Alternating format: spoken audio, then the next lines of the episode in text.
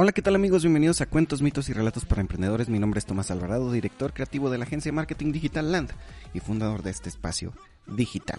Y pues bueno, el día de hoy quiero que platiquemos acerca de la diferencia entre criticar y atacar. Fíjense que decidí que habláramos el día de hoy de este tema, puesto que en días pasados me aventé toda, todo el documental de, de Michael Jordan, este, The Last Dance, el que está ahí en Netflix. Muy bueno, por cierto, se lo recomiendo mucho, mucho, mucho. Yo tengo 31 años, en este año voy a cumplir 32 y a mí me tocó siendo un niño este poder poder ver los, los últimos partidos de Jordan. A mí no me gusta el básquetbol, les voy a ser sincero, pero sí les puedo decir que de niño las pocas veces que quise jugar básquet fue porque acababa de ver un partido de los Bulls recuerdo perfectamente que, que algunos este, de estos partidos, no les sé explicar por qué, pero a mí me tocaba a veces ver este, algunos partidos de básquetbol en lo que era en la mañana el domingo por una televisora este, de aquí de, de México, la televisora si mal no recuerdo era TV Azteca, quienes emitían estos partidos. Este, y yo recuerdo que eran los domingos, si mal, si, no me equivoco, no recuerdo si eran los sábados, porque yo iba de visita a la casa de mi abuela y allí era donde los podía ver, en la casa de mi abuelita.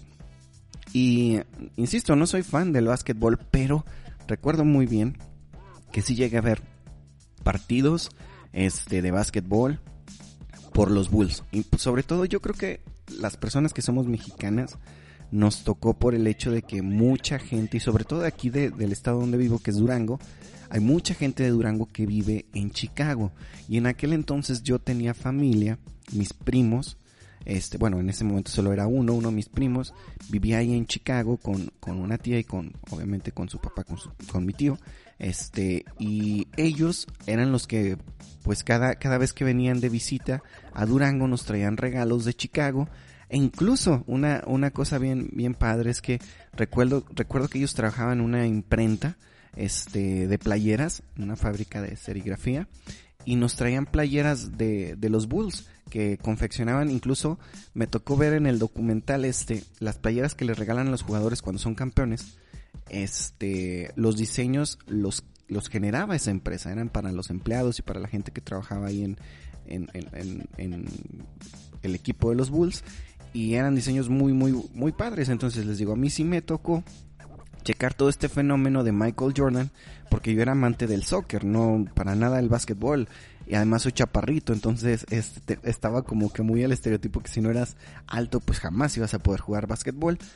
Pero checando el documental hubo muchas cosas muy interesantes que eso espero tocarlo en otro, en otro episodio referente específicamente a, a ese documental y por qué es importante que lo vean y aspectos a rescatar. Pero en ese documental sale un comercial que es de Gatorade y es sobre que todo el mundo quiere ser como Michael. Creo que sí, creo, si mal no recuerdo, la campaña se llamaba Be, Like Mike. O sea, sé como Michael. Y este, en esa campaña te, pues te decían que todos quieren ser como Michael Jordan y lo padre que es ser Michael Jordan.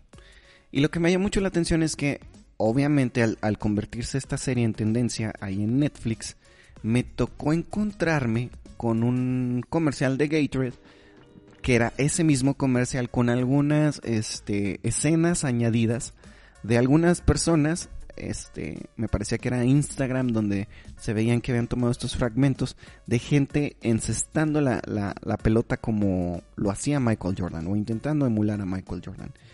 Y se me hizo muy padre el comercial, se me hacía súper positivo, se me hacía que era un gran comercial de aquellos años, intentado, intentando hacer nostalgia en la gente. Y por curiosidad abrí los comentarios y la verdad no pensaba encontrar comentarios negativos. Y me encontré con unos comentarios negativos que la verdad sí me hicieron, sí me dieron un poquito de molestia. Y mi molestia fue porque la verdad se me hacía tonto el hecho que alguien pudiera criticar de una manera tan vacía a, Michael Jordan. Y perfectamente recuerdo de hecho, tomé captura de pantalla para poderles compartir estos, estos comentarios, porque se me hizo una actitud muy, muy triste, este, la de la persona que, que puso estos comentarios, porque eran comentarios con el afán de pelear con la gente. Yo sé que hay personas que, que les encanta, no sé, tal vez el humor ácido, el humor negro. Incluso les puedo decir que a mí hay, por ejemplo, me gusta mucho Ricky Morty y esa, esa serie no es para nada, digamos, políticamente correcta. Pero yo creo que también hay ciertas cosas que pueden llevar a aspectos como ya un poquito más extremos, como lo que se está viendo lamentablemente alrededor del mundo, las protestas que se están dando en Estados Unidos. Me refiero a la parte de la violencia y a veces no, no dimensionamos lo que, lo que intentamos poner con nuestros comentarios ahora en las redes sociales. A veces empleamos toda esta libertad para no, no generar algo bueno, sino generar algo malo y añadirle otra cabeza al monstruo de la violencia. Y no creen que estoy de chillón en el sentido de, ay, es que me atacaron en redes sociales. No. Pero francamente creo que sí hay un problema de un poquito más allá. No creo que Creo que la gente también tiene que aprender a ser como un callo emocional, pero también creo que es triste ver que hay gente que nada más intenta ahora sí como, como joder la vida nada más por, por eso. Y el comentario era de, había gente que ponía cosas muy padres acerca de Michael Jordan, de cómo lo, inspiró, los inspiró, cómo este, al ver el documental te dan ganas realmente de ser mejor en lo que haces. No solo en jugar básquetbol, en lo que sea. Te dan ganas de comprometerte aún más con ese proyecto que tienes. Y eso se me hace muy padre porque no todas las personas tienen esa capacidad impresionante que tenía Michael Jordan en un momento que no había redes sociales de movilizar a tantas personas en algo positivo. Y de hecho me llama mucho la atención. Obviamente el documental de cierta manera es tendencioso, este, puesto que hace ver bien a la figura de Michael Jordan. Pero algo que también es cierto es que Michael Jordan no se metió en demasiados escándalos. De hecho, el único escándalo que se le atribuye ahí es la parte de, de que le gustaba mucho apostar. Pero cuando checas todo el documental te das cuenta que no es el hecho de la apuesta en sí. Lo que le encantaba a Michael era competir acorde al documental. Y sin creer tal vez todo lo que está en el documental, me hace mucho sentido de una persona que le encanta en extremada manera competir, que se vuelve adicto a la competencia, sobre todo adicto a ganar, y se reflejaba, o sea, de verdad para mí fue impresionante recordar cómo y, ver por primera vez también, porque no es decir que no, yo había visto todos los partidos de Michael Jordan y todo esto años atrás. No, pero por primera vez ver cómo canastas de segundos, o sea, cuando parecía película que sonaba este el final del partido y, y la canasta contaba y con ese punto los Bulls ganaban el pase a la final o ganaban la final o el partido que había estado súper cerrado. De verdad parecían escritos por un guionista de película. Entonces, mucha gente veía eso y se sentía inspirada y se sentía volcada con ganas de hacer más todos los días. Y eso francamente a mí me fascinó. Me gustó muchísimo eso de cómo la gente, cómo niños podían sentirse inspirados por alguien más, cómo, cómo las personas podrían querer ser mejores solo por ver un partido de básquetbol, este, intentar ser mejores cada día. Y francamente, me, me hacía mucho sentido que él fuera digamos, adicto al apostar, pero no solo al apostar, sino al ganar. Y yo ya había leído en alguna ocasión de que, disculpen que no le cite la fuente porque la verdad no la recuerdo, pero que la gente, ¿por qué se vuelve adicta al ganar? Y esto también se explica porque se liberan neurotransmisores al momento de que ustedes obtienen algo. Cuando ustedes ganan, se liberan neurotransmisores. De hecho, yo creo que después vamos a hacer un episodio de manera general para hablar un poquito de los neurotransmisores, este, y más o menos los conozcan pero se liberan muchísimos neurotransmisores este cuando ustedes obtienen una meta una meta tangible y esa meta tangible nos nos ayuda de verdad a seguir adelante. Cuando ustedes se ponen por ejemplo una meta de no sé, en la escuela, por ejemplo, cuando ustedes estaban jóvenes o si ahorita están jóvenes y siguen estudiando, o si en su negocio se pone una meta de ventas y tú alcanzas esa meta, realmente esa meta, cada, cuando tú llegues, se va a liberar una sustancia química. Los neurotransmisores son sustancias químicas que ayudan a nuestro, a nuestro cerebro, a nuestras neuronas, que se mantengan comunicadas a lo que es el envío de información. Entonces estas nos provocan ciertas emociones o sentimientos. Entonces, al momento de que los neurotransmisores provocan esto, te pueden hacer sentir euforia, te pueden hacer sentir placer, muchísimas, muchísimas cosas. Y lo que a mí me llamaba la atención es que obviamente cuando tú eres una persona que comienza a tener éxito tras éxito tras éxito, te puedes volver adicto. Y la razón de por qué te puedes volver adicto es porque el éxito libera dopamina. Y no sé si ustedes sabían, pero este este neurotransmisor en específico es el más adictivo de todos. Entonces, ¿qué pasa? Si tú te vuelves adicto al éxito, te puedes volver adicto a, seguir consiguiendo esa meta de ventas, a seguir consiguiendo que tu negocio crezca, a seguir ganando como Michael Jordan. Entonces, a mí por eso me hace mucho sentido de que él le gustara apostar, y no crean que apuestas grandes. Primero, yo creo que una de las cosas más importantes es a veces también entender el contexto.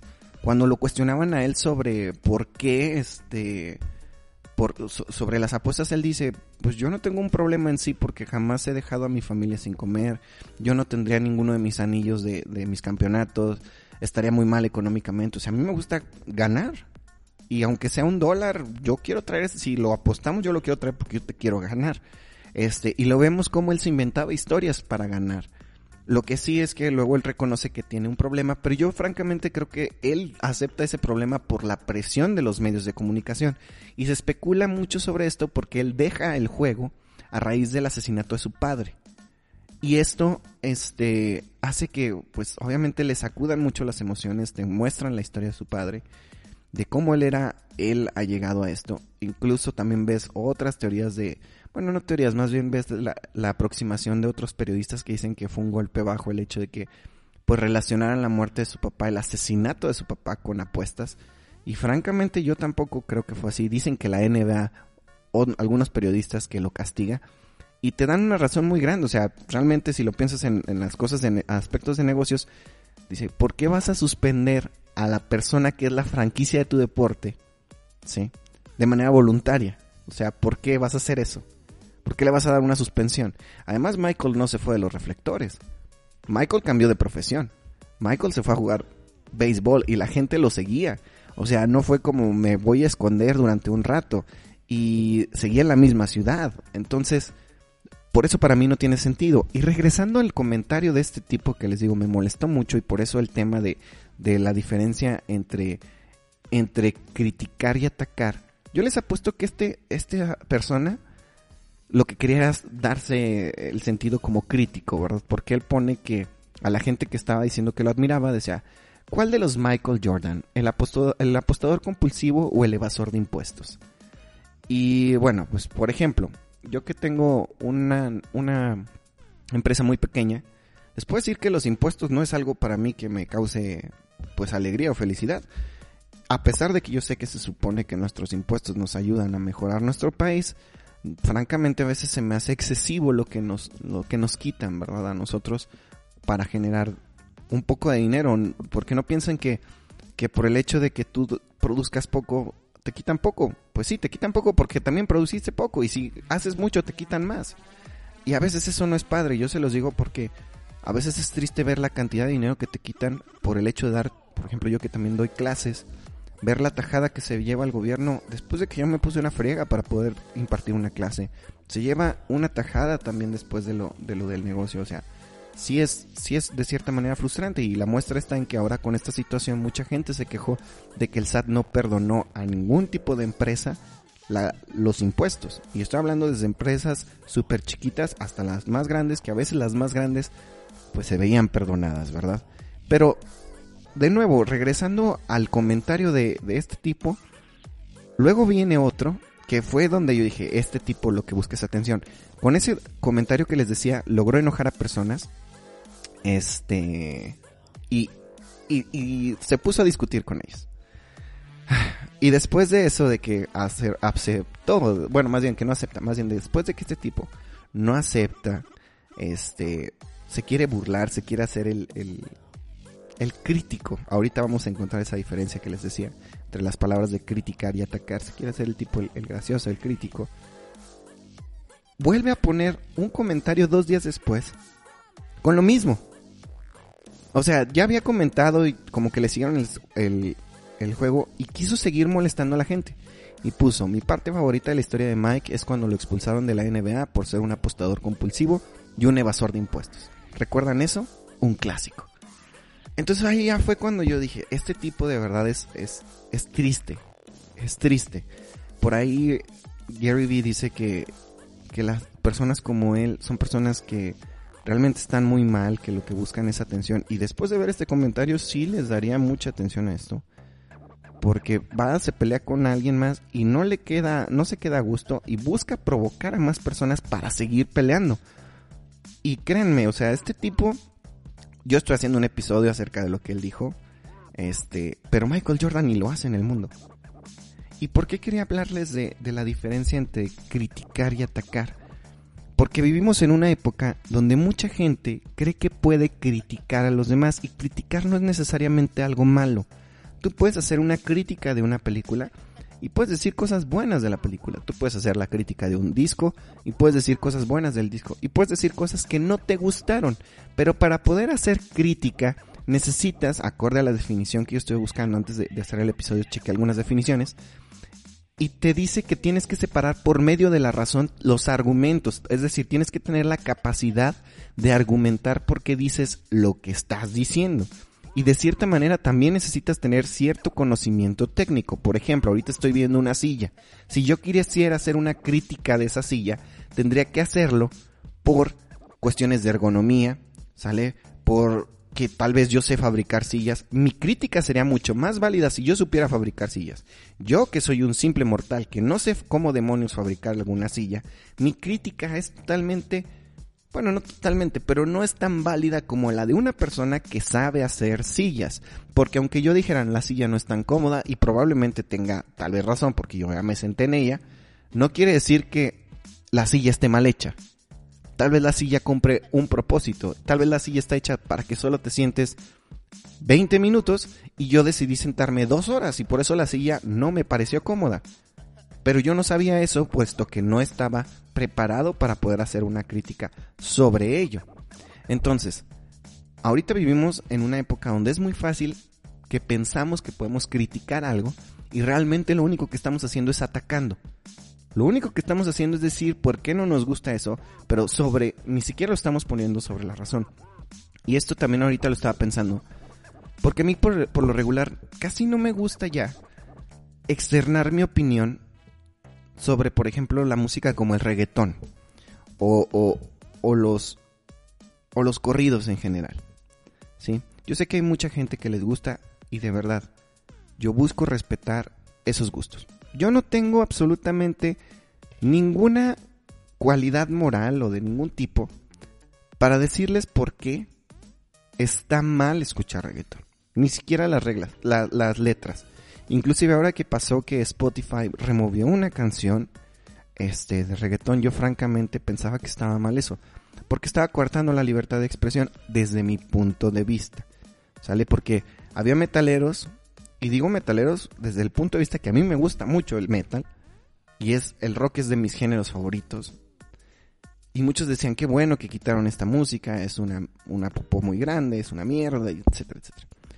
Pero desde mi punto de vista lo único que estás provocando es te estás volviendo tan intolerante y se te está olvidando de que en los años 80 la música que nosotros tanto veneramos y tanto nos gusta era la estigmatizada. Y si todos ustedes recuerdan que les gusta el metal, lo único que provocaron es que las ventas aumentaran. Y yo que me dedico a la mercadotecnia les puedo decir que eso ayuda a que las ventas aumenten, porque a la gente le encanta lo prohibido. Entonces es hasta absurdo pensar que con eso la gente va a dejar de escuchar reggaetón. Sí. Y me estoy refiriendo a, si mal, espero no equivocarme el nombre de la canción, de la canción de Zafaera, creo que se llama. Y disculpen que no sepa si es esa, puesto que no me gusta ese género. Sí, a mí no me gusta. Y yo les podría intentar inclusive dar una crítica de por qué no me gusta el reggaetón y cuáles son los valores desde mi punto de vista por lo cual no aporta nada musicalmente hablando, puesto que yo también toco un instrumento desde hace más de 15 años. Y tal vez desde mi perspectiva de músico no vale mucho la pena. Pero eso no quiere decir, de nuevo, que yo me tenga que poner a atacar el reggaetón. ¿sí? A mí, por ejemplo, de verdad no me gusta y hay veces que sí volteo los ojos cuando la gente quiere comparar y lo hace de adrede para enojarte. No sé, a, este, a, Bad Bunny con, con Freddie Mercury y todo eso. Yo procuro no engancharme con esas cosas, puesto que de nuevo es, es la opinión de cada quien.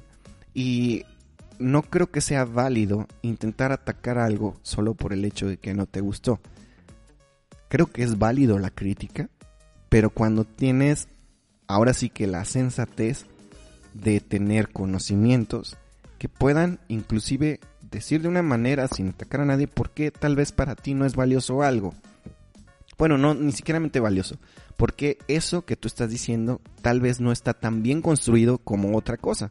Tal vez si lo quisiéramos comparar, por ejemplo, el reggaetón con el metal, que es lo más común, pues tendría que haber razones muy sólidas, pero lo menos subjetivas posibles, que es donde radica lo más difícil de generar una buena crítica. Sí, entonces, ahorita yo quería comentarles todo esto de la diferencia entre criticar y atacar, porque francamente las redes sociales se están llenando de un odio enorme a cualquier cosa, a cualquier cosa, a todo le tiramos odio. Ya a veces parece que estamos criticando y ah, es que estamos criticando la situación del país, es que estamos criticando la situación de que esa persona no está cubrebocas. Por ejemplo, yo estaba viendo las personas que ahorita que no traen cubrebocas y les hacen una entrevista en su casa y la persona está sola y se pone un, un cubrebocas para que no la critiquen, que en realidad lo que no quieren es que la ataquen. Y está sola la persona en su casa. Entonces yo me quedo pensando, ¿por qué trae un cubrebocas si está solo?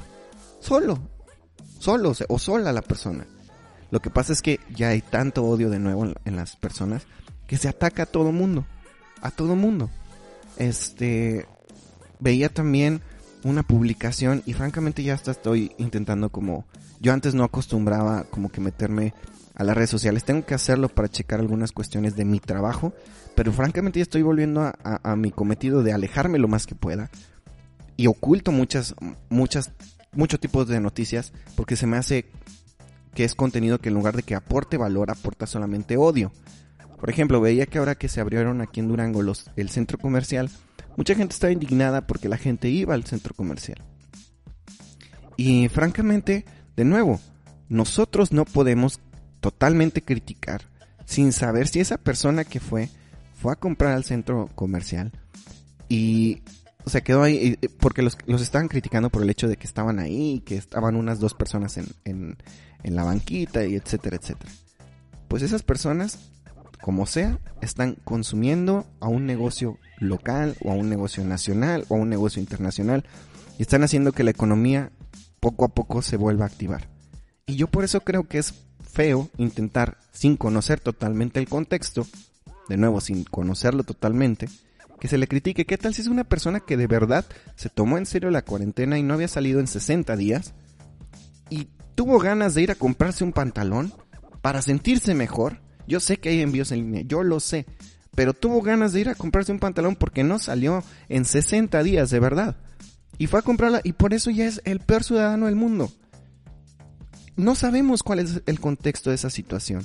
Y eso es lo que yo creo que estamos viendo que, que francamente siento que está muy, muy feo. Sale que, que se me hace que hay tanto, tantas cosas negativas. Y no se trata por intentar ponerle un cristal positivo de Winnie Pooh a esto, y, no ver lo, malo de la situación. De nuevo, hay que intentar entender el contexto de las situaciones. A veces atacamos y no intentamos analizar qué es lo que está pasando alrededor de toda la situación. Porque también, de nuevo, esta parte del, del el criticar. Me encantó, me encantó esta frase que, que leí en un sitio de definiciones. Hablaba un poquito del sentido filosófico de la crítica, pero me encantó esto y con esto voy a cerrar el episodio que decía, no puede haber crítica sin criterio. Y eso de verdad me voló la cabeza. No puede haber crítica sin criterio. Y se los digo porque a mí muchas veces me han criticado el contenido que hago. Y solo es por atacar. Porque de nuevo no es crítica. Disculpen que caiga a veces en el error. Es la costumbre. Pero eso no es una crítica, es un ataque. Y hay tantos ataques a cualquier cosa. Si haces un contenido que porque no sé, que porque la luz está muy chafa, que porque tu cámara no es tan buena. Cuando tú lo único que estás intentando es generar algo, generar algo positivo. Estás intentando poner algo allá afuera. La gente, es que hay demasiados este, generadores de contenido. Y luego, a lo mejor tú tienes una perspectiva diferente de los demás. ¿Dónde está el problema ¿por qué intentar solamente atacar? No es una crítica, no estás buscando la razón, le estás diciendo, oye, esto que tú estás diciendo también lo aborda este otro video, te lo recomiendo que lo cheques, a lo mejor se te hace interesante. Eso es una crítica. Y no es mala, no es no es negativa. Le estás descomponiendo las cosas desde tu criterio racional y lo estás como filtrando y le estás diciendo, esto que dijiste también lo vi aquí, chécalo, a lo mejor no se contrapone con lo que tú piensas y puede ser interesante que luego tengas esta doble perspectiva. Y eso, eso está genial. Eso es lo bonito entonces sí de compartir, de tener tal vez puntos de vista diferentes, pero no tiene nada de malo. Y les voy a dar un último ejemplo. Por ejemplo, a mí no me gusta tanto, y de nuevo, tanto esa es la palabra, el contenido de Carlos Muñoz. Es muy bueno en lo que hace él pero yo no soy ni siquiera quien para decir que el tipo lo hace mal. Yo no soy quien. Y si quisiera deconstruir todo lo que es este, desconstruir todo, todo su contenido, tendría que checarlo de manera minuciosa para poder también hacer ahora sí una crítica y poder decir esto me gusta, esto no me gusta. De lo que yo he visto, no soy tan mal. Y no tiene nada de malo. Y no digo que sea malo. Al contrario, creo que es una persona que es de mucho valor para muchas personas. Tal vez yo no conecto tanto con él, pero va a haber muchas personas que sí y que hagan cosas positivas porque conectan con él. Entonces yo creo que, que hay muchas personas que solo están ahí para atacar y les digo porque a veces checando que, que a Carlos Muñoz le ponen de, miren su carita, este, la cara que pone para que ya por favor le compren sus cursos. Para empezar, Carlos Muñoz ni siquiera, estoy seguro que Carlos Muñoz ni siquiera lee los comentarios. Es su equipo de trabajo. Entonces, es gente que nada más quiere atacar y que quiere hacer sentir mal. Imagínense que ustedes quieren entrar a un curso y hay gente que le da miedo porque ve ese comentario y, híjole, no, me van a atacar, luego si se enteran. Y dejan de hacer cosas porque la gente ataca. Este episodio estuvo muy largo, pero era algo que yo ya tenía pensado desde hace varias semanas. Porque francamente se me hace muy triste entrar a medios digitales y ver un 80% de cosas negativas. De cosas negativas de gente que se queja de la gente, de gente que ataca solamente a la gente, de gente que no entiende que hay diferentes realidades y diferentes contextos. Entonces, por favor, si tú eres una de esas personas que realmente tiene miedo de que lo ataquen, entiende que hay una diferencia entre atacar y criticar. Y que lo más importante es que tú tengas la capacidad de discernir cuando es una crítica y cuando es un ataque y que no le debes de hacer caso a los ataques. Pues bueno amigos, esto es, amigos, esto es todo aquí en Cuentos, Mitos y Relatos para Emprendedores. Mi nombre es Tomás Alvarado y nos estamos escuchando. Bye bye.